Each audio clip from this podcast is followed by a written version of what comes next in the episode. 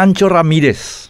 En razón de que cumplen 75 años de edad, terminan los periodos de Alberto Ramírez Zambonini y de María Elena Huapenca como ministros del Tribunal Superior de Justicia Electoral, creando dos vacancias que deben llenarse en un año muy complicado para los que resulten elegidos, pues es cuando hay que organizar las elecciones generales de 2023. Dice el artículo 275 de nuestra Constitución que el Tribunal Superior de Justicia Electoral estará compuesto por tres miembros que serán elegidos y removidos en la forma establecida para ministros de la Corte Suprema de Justicia. Y dice el artículo 264 de la Carta Magna que son deberes y atribuciones del Consejo de la Magistratura. Primero, proponer ternas de candidatos para integrar la Corte Suprema de Justicia previa selección basada en la idoneidad, con consideración de mérito y aptitud y elevar a la Cámara de Senadores para que los designe de acuerdo con el Poder Ejecutivo. Hasta el viernes 18 de marzo a la tarde se habían presentado al concurso para formar las dos ternas necesarias para cubrir las vacancias apenas nueve interesados, lo que de paso habla a las claras del derrumbe de la confianza pública hacia el Consejo de la Magistratura, lamentablemente copado por el grupo de Horacio Cartes por actuaciones tan burdas y groseras como las que ubicaron a Sandra Quiñones y César Diesel en sus respectivos cargos. Ya nadie cree en los concursos del Consejo, los amaños que elevaron a Quiñones y a Diesel son un camino sin retorno de descrédito público,